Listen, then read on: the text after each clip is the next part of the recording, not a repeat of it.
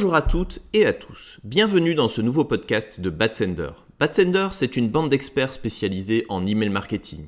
Une à deux fois par mois, nous invitons d'autres experts à venir s'exprimer à notre micro. Ils viennent nous parler sans langue de bois de leurs solutions, de leur métier et des évolutions de notre profession. D'ailleurs, si vous désirez être le prochain invité, si vous avez un expert à nous proposer ou si vous avez une question à nous poser, n'hésitez pas à nous contacter sur batsender.com/contact. D'ici le prochain épisode, n'hésitez pas à suivre notre blog, à vous inscrire à notre newsletter, à nous suivre sur LinkedIn et Twitter ou à utiliser les différentes ressources emailing que nous mettons à disposition sur notre site batsender.com. Bonne écoute et à bientôt.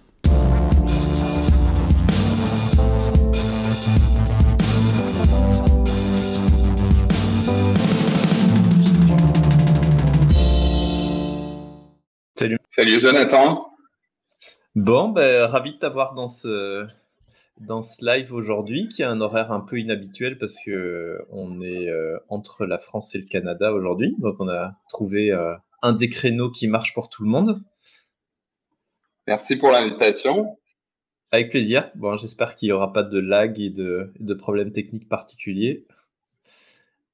Et bonjour à toutes les personnes qui sont en train de se connecter. Il faut toujours un petit peu de temps.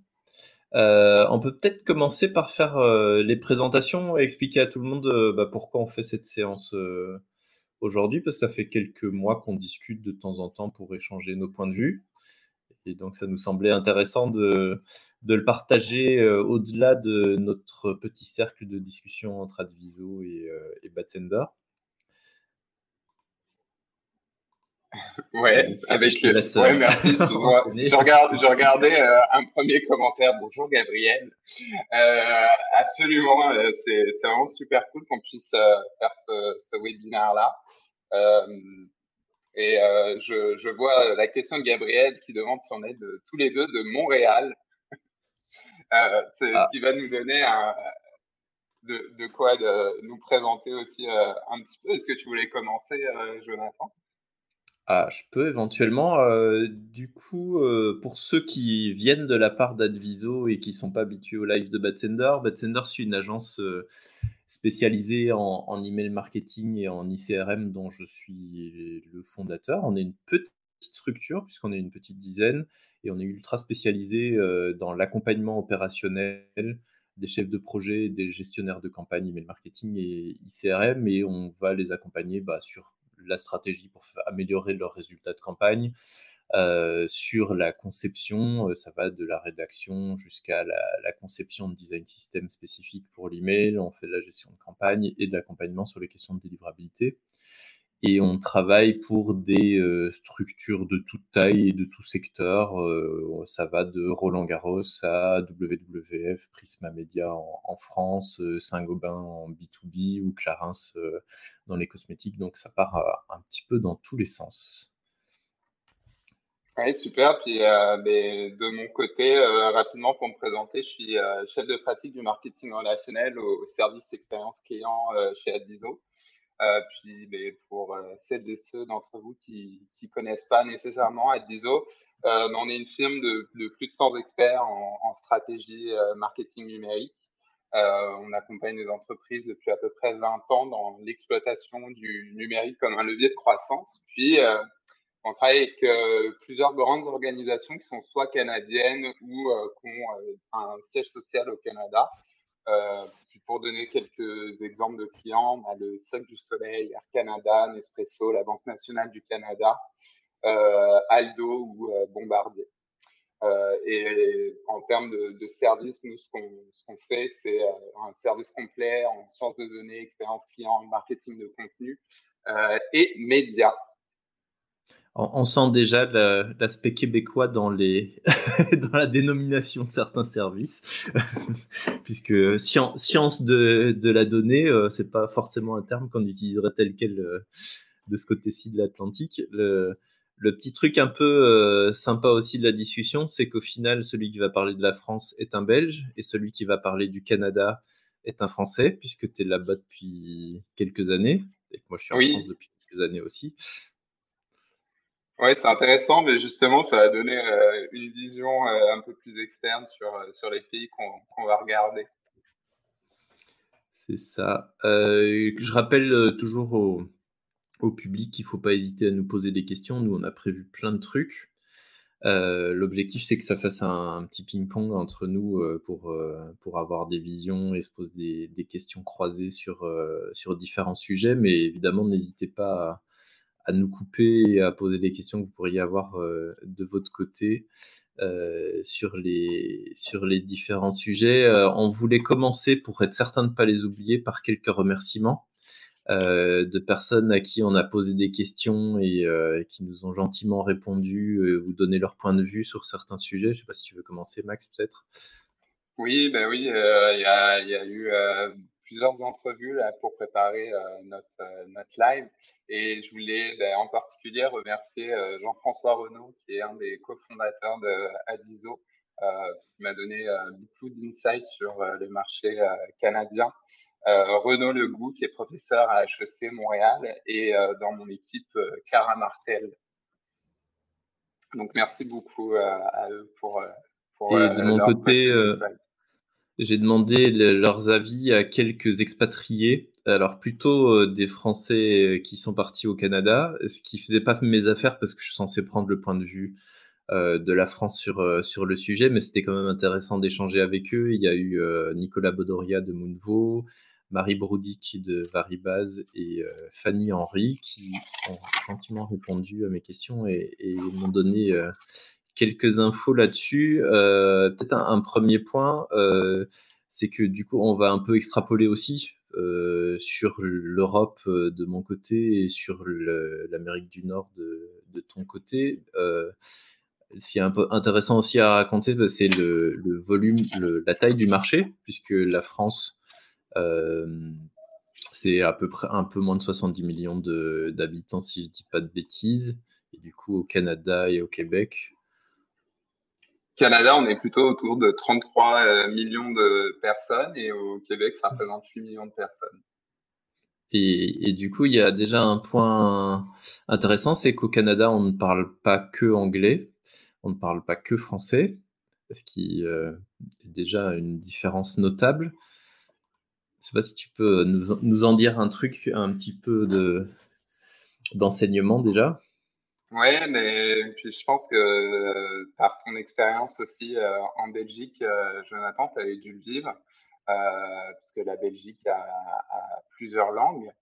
quand on travaille dans un environnement où il y a plusieurs langues, ben, c'est intéressant d'un point de vue consommateur parce que non seulement les, langues traduisent un peu une culture, donc on a des adaptations, dans, notamment dans les contenus à faire. Il y a plein de différences assez intéressantes aussi au niveau des engagements qu'on peut remarquer entre les marchés qui sont plutôt francophones et anglophones. Les anglophones, par exemple, en emailing, sont généralement un peu plus réactifs que les francophones. Et il y avait un point aussi dont on parlait semble avant que je trouvais intéressant, c'est que euh, euh, ben, finalement, même sur euh, un, marché francophone, sur des marchés francophones, mettons Québec, la France et la Belgique francophone, euh, c'est pas parce que la, culture, c'est pas parce que la langue est, la même que la culture va être la même pour ces langues-là. Donc il y a plein de différences culturelles qu'on peut remarquer à travers même une langue juste avant d'amener la, culture, euh, il y a une question que je me posais dans la pratique, parce que moi, ce que j'ai vécu en Belgique ou même dans d'autres expériences internationales, c'était que bah, principalement, on faisait une version et puis on la faisait traduire. Euh, est-ce que aujourd'hui euh, chez Adviso, c'est votre pratique aussi, ou est-ce que sur base d'un même brief ou voire de briefs qui sont légèrement différents pour adresser des différences culturel, vous euh, faites rédiger euh, deux fois d'affilée les, euh, les, contenus par des rédacteurs natifs chaque fois? Ça se passe comment dans la pratique? Ben Dans la pratique, ça va être vraiment très différent d'une entreprise à une autre parce que ben, il y a des enjeux un peu de, de moyens là-dessus. Donc, ce qu'on remarque, c'est que souvent les, les, entreprises vont travailler une langue en premier et puis faire le versioning après. Euh, puis c'est sûr que sur des entreprises qui ont euh, un peu plus de moyens d'équipe pour de la rédaction de contenu, du versioning. Là, il va y avoir vraiment une adaptation des contenus qui va être réalisée. Donc, c'est intéressant justement de voir que les campagnes, les messages peuvent être tournés vraiment différemment d'une langue à une autre. Je, t'avoue que nous, on travaille plutôt pour des grandes euh, entreprises et celles qui euh, ont des envois à l'international et font exclusivement de la traduction euh, littérale du français vers les autres langues ou de l'anglais vers les autres langues. mais c'est quand même extrêmement rare qu'il y ait une, vraie distinction et une vraie prise de conscience.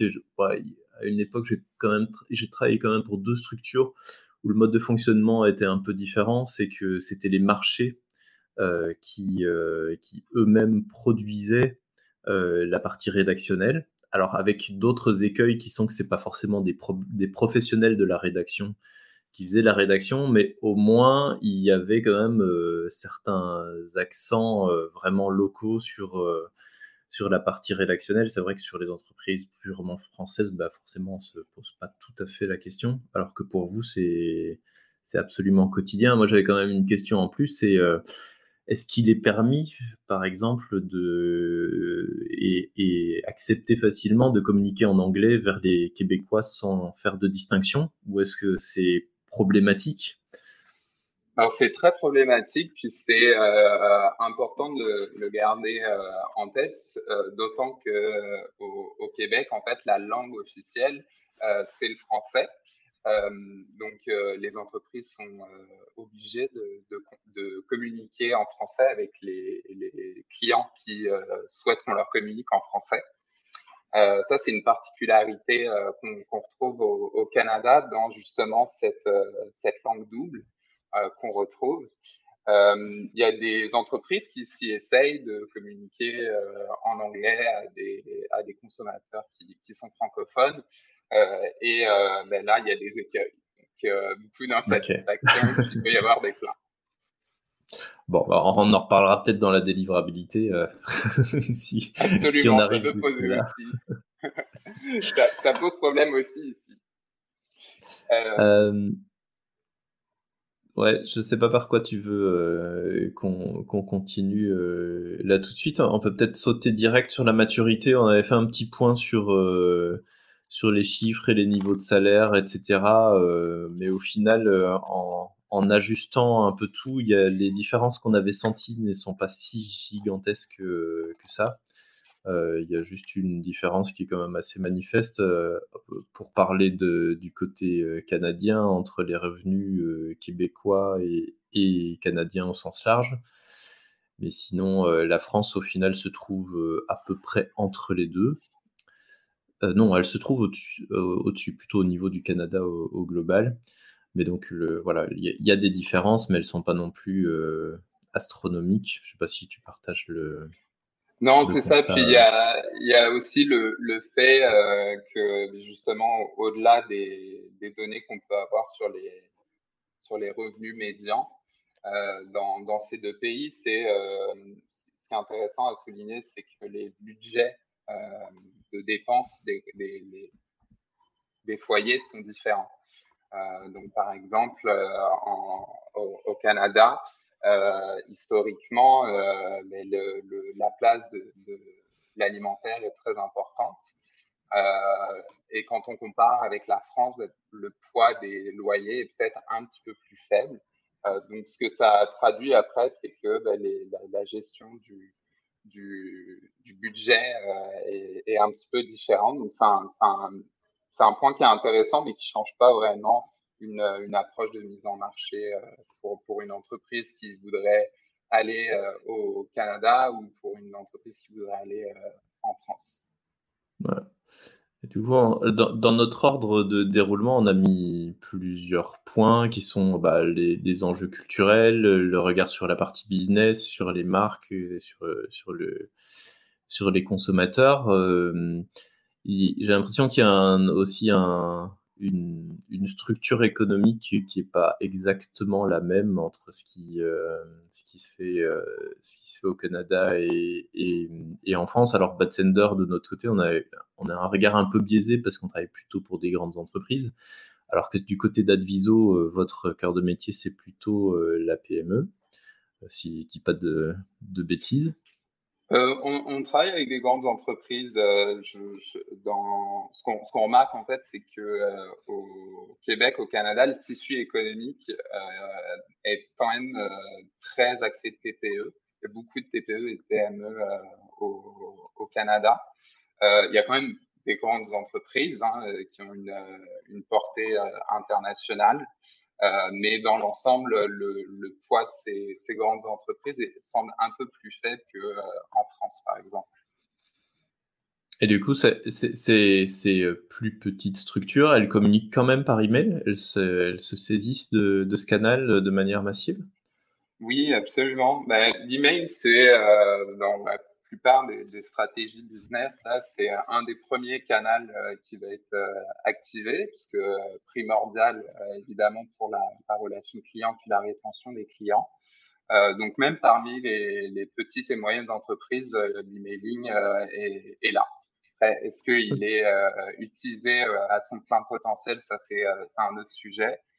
mais on voit vraiment que l'emailing, c'est un canal qui est utilisé par toutes les entreprises alors que moi, j'ai, enfin, en tout cas du point de vue que j'ai, c'est clairement euh, les, plus grandes structures en France se sont toutes saisies du CRM et de l'email marketing. On voit énormément d'entreprises B2B qui avant se désintéressaient, alors qui faisaient du CRM pour leurs relations commerciales, mais pas forcément euh, d'un point de vue push euh, en utilisation en email marketing. Là, il y a un gros mouvement depuis depuis le début de, la crise du Covid. Euh, mais par contre, sur les plus petites structures, c'est vrai que surtout en petit, ça reste euh, un créneau qui est euh, assez peu exploité. ou alors c'est des besoins très très ponctuels et c'est certainement pas une, une priorité. Je pense que la fidélisation dans les plus petites structures en France, ça reste encore balbutiant et les gens ont encore un peu de mal à le voir. Et ce qui nous amène à un autre point, c'est que c'est, on, avait aussi voulu parler de la main d'œuvre dans le secteur du marketing. Et clairement, et ça j'imagine c'est pas trop différent, l'email marketing euh, n'est pas vu comme le truc le plus sexy par les, les étudiants en marketing. Et donc c'est pas leur rêve de carrière de de percer dans le sujet, c'est plutôt un, un accident de parcours en général. Et donc en France en tout cas, on a de grosses, grosses pénuries de main-d'œuvre sur tout ce qui tourne autour de la gestion de la campagne. En gros, sur, sur des outils spécifiques, les, les grandes entreprises ont beaucoup de mal à trouver des, euh, des personnes qui, euh, qui ont un minimum d'expérience euh, sur, sur les différents outils. C'est vraiment, vraiment fortement en tension. Je ne sais pas ce qu'il en est au Canada sur, sur ce sujet-là. Mais c'est intéressant parce que le, le constat est un petit peu le même. Euh, on voit que euh, les, grandes entreprises, les, peu importe les, les, tailles d'entreprise, on voit qu'il y a quand même une, connaissance des bonnes pratiques de l'emailing, ce qu'il faut faire, ce qu'il faut utiliser, euh, mais qu'elles ont du mal à, l'appliquer, puis justement aussi parce qu'il il y a des, des enjeux de pénurie de main-d'œuvre. Euh, qualifiés ben, pour gérer les opérations, euh, surtout en emailing. Puis euh, ben, en emailing, mais justement dans la gestion des, données CRM. Donc tout ce qui, toutes les initiatives database marketing sont un peu au ralenti, faute de, personnes pour pouvoir activer tout ça. Du coup, il y a Thomas qui nous pose une question. On parle de la question, c'est en gros quel type de poste? Bah, sur la partie design, euh, non, pour moi, il n'y a pas particulièrement de, tension, en tout cas de, mon côté. Euh, on parle plus d'opérateurs de, campagne, euh, des personnes qui vont avoir une double compétence qui sera à la fois sur le marketing et sur des questions techniques de gestion de la donnée, de, logique euh, de, scénarisation, euh, etc. Et, euh, et, ouais, la question de savoir faire du marketing et comprendre ce que c'est un, type de données, bah, c'est pas pas donné à tout le monde. Sur l'intégration HTML, aujourd'hui, on a quand même beaucoup d'outils. Ce qu'on voit en France, c'est que l'intégration HTML au quotidien, elle, elle est en train de sortir, en tout cas des, des, grandes structures pour ce qui concerne l'email parce que soit tu utilises des design systems qui ont été préparés en amont par, par des experts, soit ils vont utiliser des outils de type email builder qui peuvent éventuellement intégrer les design systems en question. donc ouais, on est vraiment sur la partie gestion de campagne, il y a, il y a un gros gros manque actuellement. Oui, de notre côté, euh, c'est pas mal le même, euh, le, même constat. Euh, c'est surtout sur la partie gestion campagne. ce qu'on remarque aussi dans les offres d'emploi qu'on peut trouver un peu sur LinkedIn sur le marché canadien, c'est qu'il y a une grosse demande en, en experts pour de l'analyse des, des, données qui sont existantes parce que finalement, en fait, les, les entreprises collectent de la donnée depuis un, un bon bout de temps elles l'ont pas forcément centralisé pour pouvoir euh, l'étudier puis pour pouvoir l'exploiter. Donc euh, il y a beaucoup de demandes en, en talent là-dessus. Euh, ici autant qu'en en activation.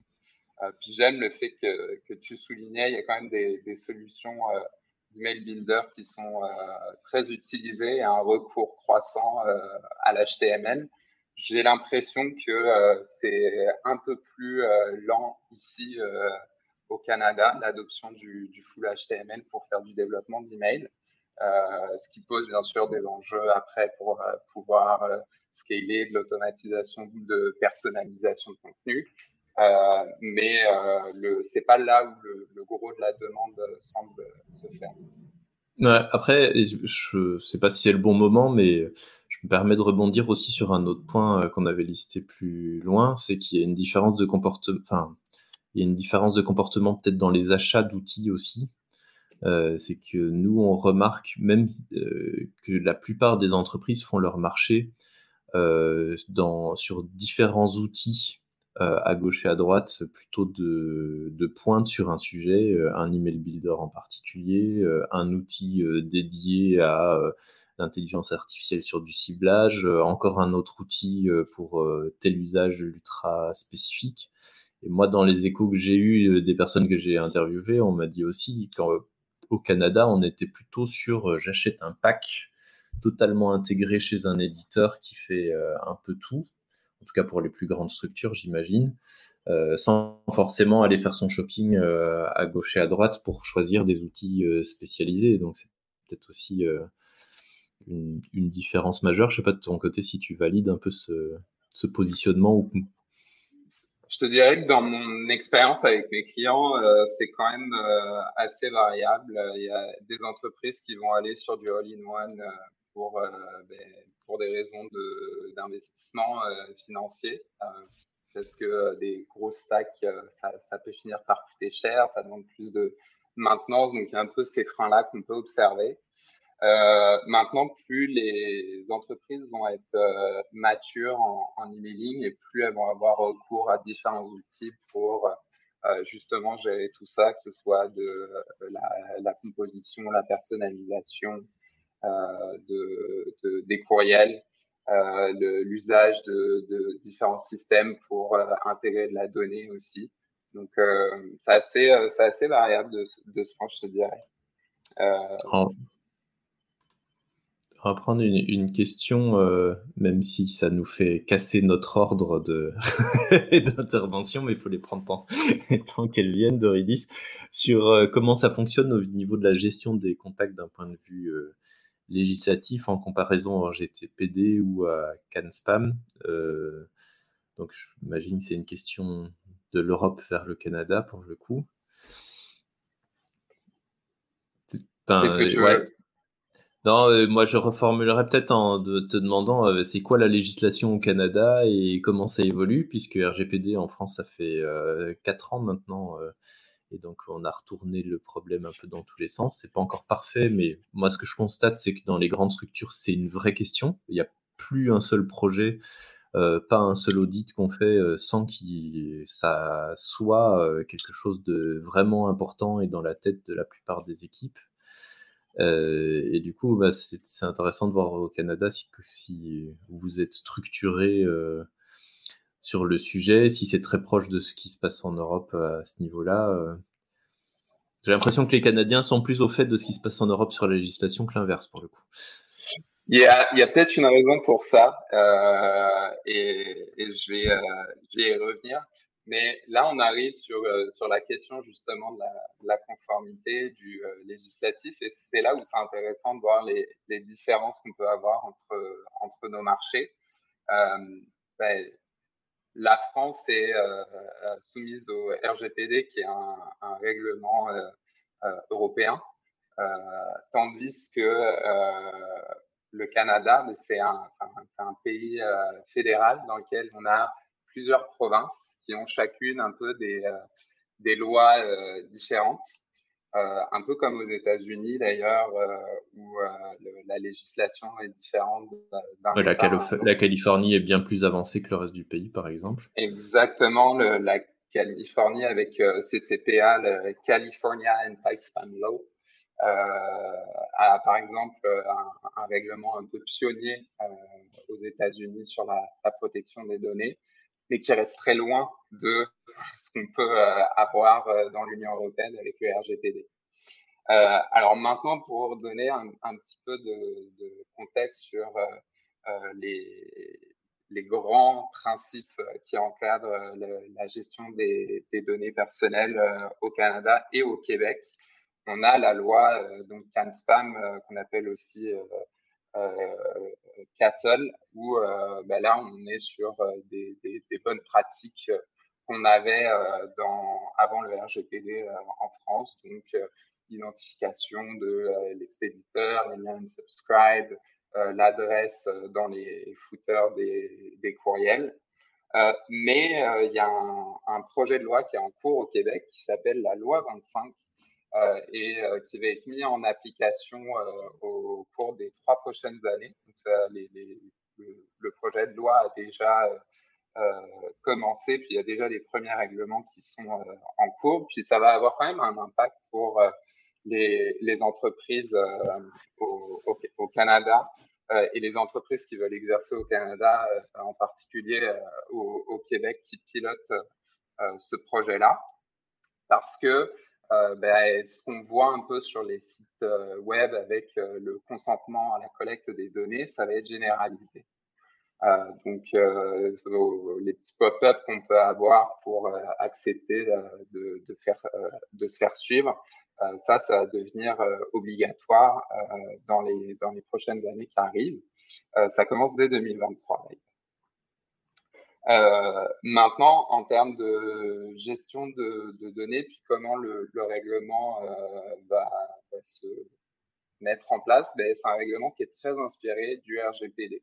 Donc, les entreprises euh, euh, québécoises, canadiennes ont tout intérêt à bien connaître le, le RGPD euh, pour pouvoir ben, tirer profit de tout ce qui a été mis en place en Europe parce que ça sent bien en fait euh, au, Canada. Et ça devrait aussi euh, se déployer, je pense, euh, dans le reste de l'Amérique du Nord, parce qu'on voit qu'il y a quand même un gros changement de la part des acteurs comme Apple, Google, sur les données confidentielles.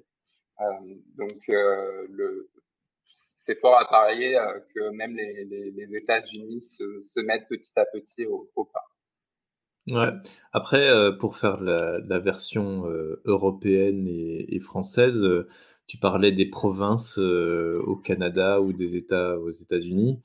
Au final, il y a quand même des différences d'interprétation en Europe notamment. Alors en, en B2C, c'est quand même assez harmonisé puisque c'est le consentement euh, qui est obligatoire euh, dans absolument tous les pays, avec quelques petites variations quand même, puisque par exemple en Allemagne, il faut un double opt-in euh, pour vraiment valider le consentement à cause d'une jurisprudence particulière là-bas. Et par contre, en B2B, il y a quand même des différences assez fortes. Euh, puisque en, France, a priori, euh, si le destinataire est informé, euh, on peut le solliciter pour des communications B2B sans, son consentement explicite. Et là-dessus, il y a quand même des variations en, entre les différents marchés. Moi, je caricature toujours en disant que le nord de l'Europe, c'est plus strict et que le sud, c'est plus souple. Euh, c'est pas exactement vrai, mais on est quand même pas trop trop loin de la vérité là-dessus. Et puis après, moi, ce que je constate aussi, c'est que dans les grands groupes, clairement, le RGPD, c'est un, point important. Ils sont très attentifs, même si parfois ça bug, et parfois c'est vraiment de l'ordre du bug dans, le, dans leur organisation. Par contre, dès qu'on descend dans des euh, structures plus petites ou qu'on parle d'acquisition, euh, bah, ça reste quand même largement la jungle. Euh, avec une interprétation qui est souvent très très libre de la législation. Personnelle. voilà. Donc euh, c'est on, a un, un, beau règlement, mais qui est quand même très très lourd et très très complexe euh, et qui donc euh, euh, est interprété de manière assez assez différente un peu partout. On a essayé de faire un autre truc intéressant, mais on s'est un peu cassé les dents. C'est qu'on a essayé de trouver des stats, parce que ça intéresse toujours les, gens, des stats comparatives. Et en gros, on n'y est pas trop arrivé. On n'a pas trouvé une seule étude récente, et quand je dis récente, c'est de moins de trois ans, qui ait des chiffres à la fois sur la France et sur le Canada pour une population équivalente, enfin en tout cas avec des profils euh, sociodémographiques euh, similaires. Donc euh, le, les seuls trucs qu'on peut vous montrer vite fait, euh, c'est euh, une étude de Campaign Monitor qui compare l'Amérique du Nord à l'Europe. Euh, où en gros, bah, en, ouverture, et on sait que l'ouverture, c'est de moins en moins fiable, on se retrouve dans à 1,1% de différence, donc c'est pas non plus majeur. idem sur les, les taux de clic bah, sont exactement similaires entre les deux, et pour, par acquis de conscience, on a trouvé une autre étude de Sendinblue. Euh, et de nouveau, les différences sont pas majeures, mais par contre, entre les deux études, les différences sont majeures. Donc, c'est que, euh, au final, euh, c'est quand même un peu compliqué de, de, de, de se les approprier, ces chiffres, et d'avoir une vraie comparaison. Euh, je ne sais pas à quel point c'est important pour tes clients, euh, Maxime, de, de, se comparer à d'autres. Mais la comparaison aux autres euh, va souvent être davantage importante quand on va essayer de travailler des objectifs avec les équipes pour un peu se, donner une, une, vision un peu smart là de, de, de ce qu'on veut réaliser des, objectifs qu'on va atteindre. Euh, point que tu amènes, il, est intéressant euh, sur euh, la difficulté justement à, pouvoir se comparer. Euh, beaucoup de benchmarks euh, en emailing, on a plein de plateformes qui communiquent sur leurs propres données, puis c'est souvent difficile d'avoir une étude complète, industrie, euh, pays, région, qui va nous, permettre d'avoir tous les, grands KPI qu'on veut suivre en emailing. Euh, donc, euh, bah, après, c'est sûr qu'il y, a plusieurs outils qu'on peut, utiliser. Euh, et ce qui est important là, bien sûr, quand on parle de, métriques, c'est plus d'avoir une vision sur le long terme, de voir comment ces métriques-là évoluent, puis comment elles viennent aider les objectifs comment en fait finalement le, va venir aider, euh, aider l'entreprise à atteindre ses objectifs. On a, on a arrêté de mettre euh, des, du benchmark dans les audits depuis un certain temps parce que au final ça nous divertit plus, enfin un peu trop de, des vrais objectifs qui sont de s'améliorer euh, par rapport au benchmark interne. Ça, ça reste quand même la priorité. Il y a un point aussi qui peut être intéressant, c'est la question de la délivrabilité.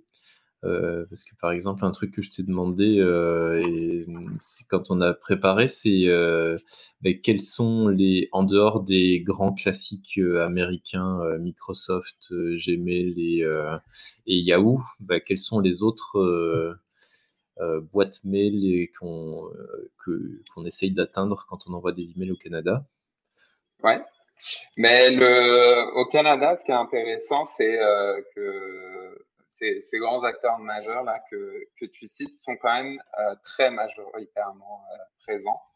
Euh, il y a des fournisseurs d'accès à Internet qui, qu'on voit un peu dans le paysage, mais qui sont vraiment beaucoup plus marginaux. donc dans quelques-uns là. ce qu'on a fait, on a été regardé au travers de plusieurs clients un peu, c'était quoi la, représentativité de ces fournisseurs d'accès. Il y a le Vidéotron, donc qui est du, du, groupe québécois, le groupe Rogers, TELUS et le groupe Bell. Euh, c'est vraiment parmi ces fournisseurs d'accès un peu plus euh, euh Vidéotron, euh, groupe québécois, qui, qui est le plus qu'on retrouve le plus. Ouais, alors que du coup, pour le. Ouais, vas-y. non, je te, je te, dirais que de, de, ce que je vois, en fait, dans, dans la gestion de la délivrabilité, c'est pas encore un, un, sujet sur lequel il y a énormément d'attention dans les, dans les, parmi les CMO ou même euh, dans les conversations avec des CTO. Euh, donc, euh, c'est ce qui explique aussi certaines des petites différences qu'on peut, qu'on peut rencontrer, des petits enjeux qu'on peut rencontrer aussi quand on regarde les configurations dans votre courriel. Puis ça, c'est des sujets qui sont un peu moins exposés, je dirais. Alors que de notre côté, la délivrabilité, c'est un vrai sujet.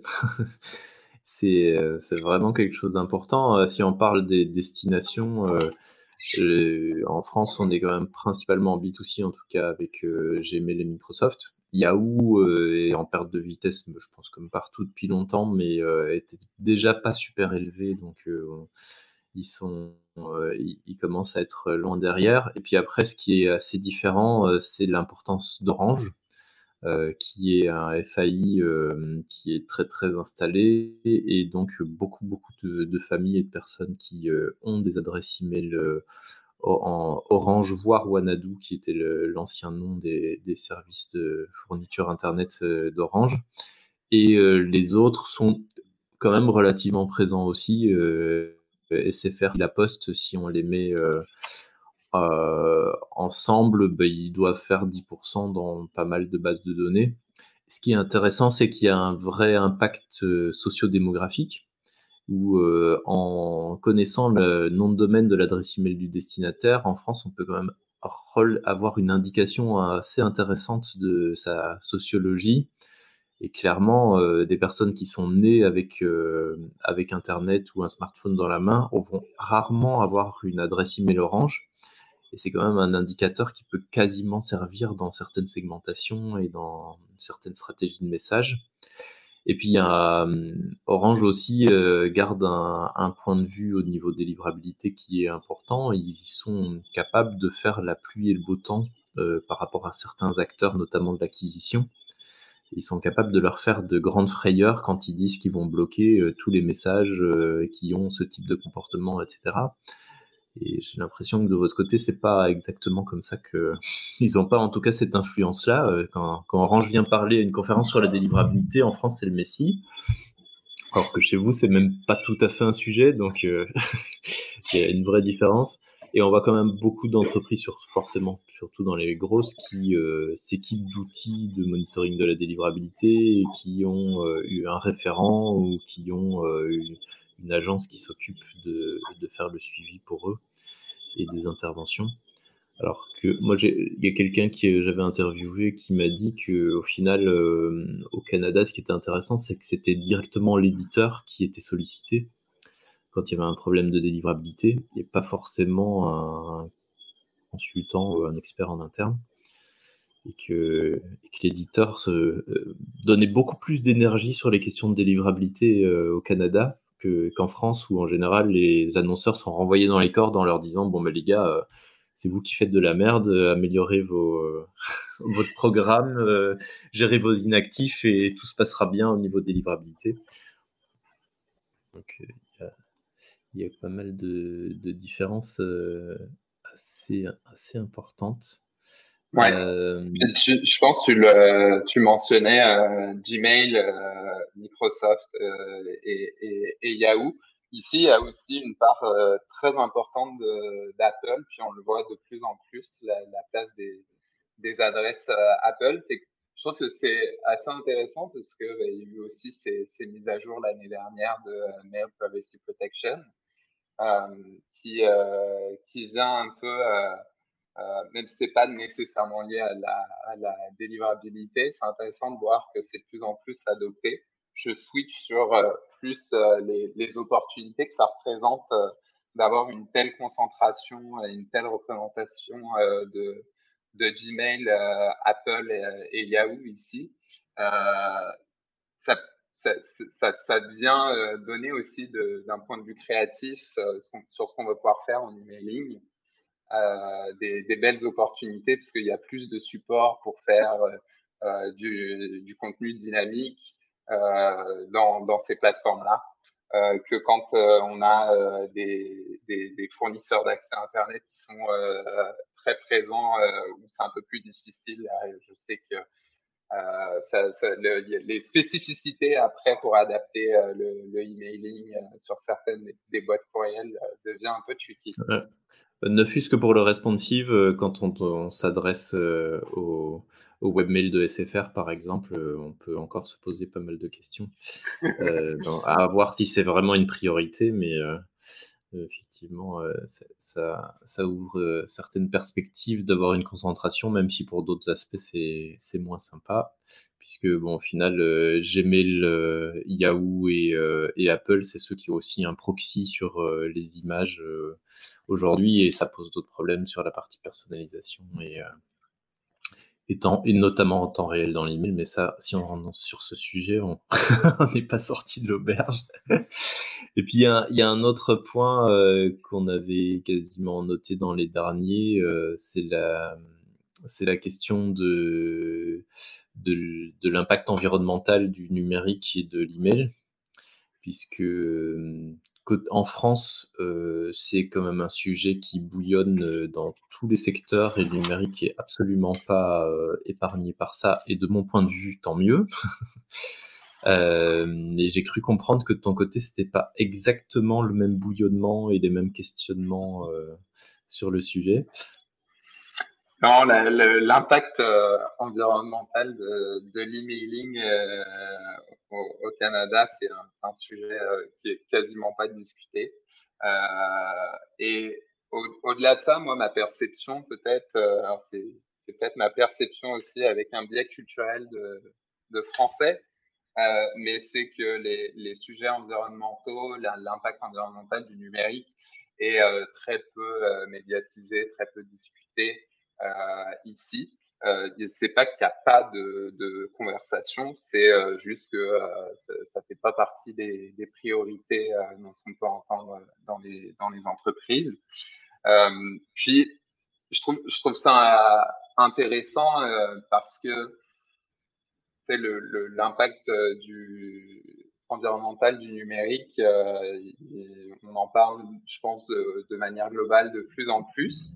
Euh, et, l'emailing, ça a été, un sujet que, j'avais un, peu vu sur, euh, des. L'impact de l'emailing, c'est un sujet que j'avais, pas mal vu dans, des forums euh, de discussion. Mais finalement, quand on regarde aussi, c'est peut-être une chose qui est importante à, souligner, c'est que même si c'est important, qu'il y a de beaux efforts qu'on peut faire en emailing, c'est loin d'être la première cause de, de pollution numérique, euh, le, le emailing. Hein, je crois que c'est un peu moins de 2% des impacts totaux du, du numérique. Euh, toutefois, c'est sûr que euh, ben, quand on voit le volume de courriels qu'on envoie puis qui sont jamais ouverts, jamais cliqués, il y a de gros efforts à faire pour, pour optimiser ça parce que c'est un, un 2% mais qui font quand même. De notre côté, euh, euh, de plus en plus d'appels d'offres pour l'agence, cette dimension-là est, affichée. Donc nous, on nous, on nous challenge pas mal sur euh, toutes les questions d'éco-conception. comment on fait pour avoir un message qui est plus léger, sachant que nous, notre point de vue côté Bad Sender, c'est que d'un point de vue écologique et aussi euh, d'un point de vue délivrabilité, d'un point de vue euh, juridique, le meilleur email, c'est celui qui n'est pas envoyé. Euh, donc envoyer moins, mieux ciblé avec des messages plus pertinents, ça reste quand même la recette magique pour allier les questions juridiques, les questions écologiques, les, questions de délivrabilité et la performance marketing aussi par ailleurs. Donc voilà, ça c'est un, point. Et puis, et puis petit à petit, il y a aussi la, question de l'impact écologique indirect. C'est qu'est-ce qu'on vend, qu'est-ce qu'on market?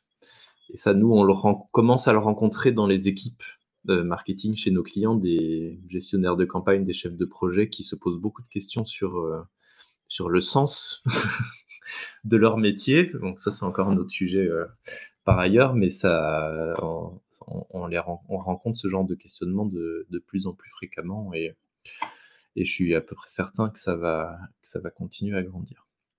Euh, oui, ça c'est une particularité que je. Oh, excuse-moi, je vais peut-être finir sur, sur, une petite highlight culturel justement parce que euh, ça c'est une particularité. Moi, je, je, je, regarde un peu l'actualité euh, France et Canada, évidemment euh, étant un, un, expatrié.